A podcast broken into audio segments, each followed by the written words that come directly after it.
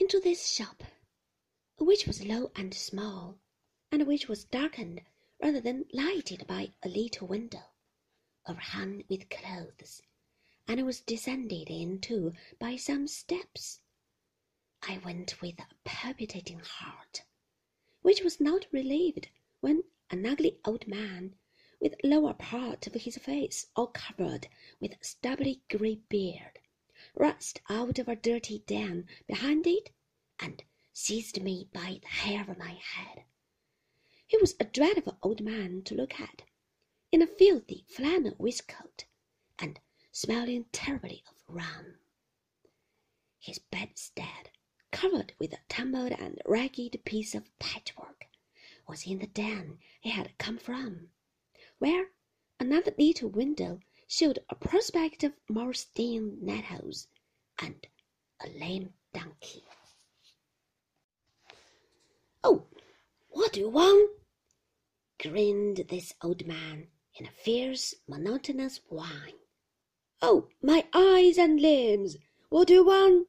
Oh, my lungs and liver, what do you want? Oh, goroo, was so much dismayed by these words, and particularly by the repetition of the last unknown one, which was a kind of a rattle in his throat that I could make no answer. Hereupon the old man, still holding me by the hair, repeated, Oh, what do you want? Oh, my eyes and limbs, what do you want? Oh, my lungs and liver, what do you want? old God.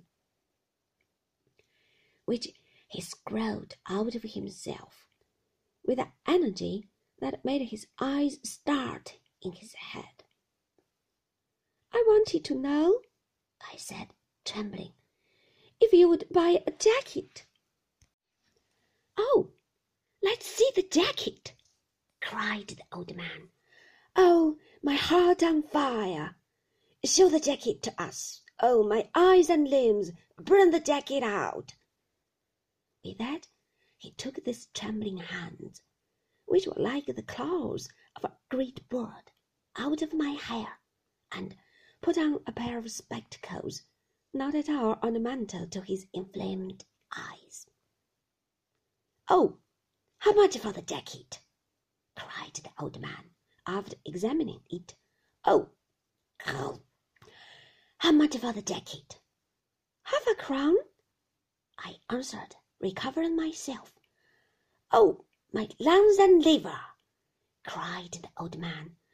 No, oh, my eyes, oh, oh, my limbs, no, eighteenpence. Every time he uttered this ejaculation, his eyes seemed to be in danger of starting out, and every sentence he spoke he delivered in a sort of tone always exactly the same, and more like a gust of wind which begins low, mounts up high, and falls again, than any other comparison I can find for it. Well, said I, glad to have closed the bargain. I'll take eighteenpence. Oh, my liver! cried the old man, throwing the jacket on the shelf. Get out of the shop! Oh, my lungs! Get out of the shop! Oh, my eyes and limbs. Don't ask for money. Make it an exchange. I never was so frightened in my life, before or since. But I told him humbly and that I wanted money, and that nothing else was of any use to me, but that I would wait for it, as he desired, outside, and had no wish to hurry him.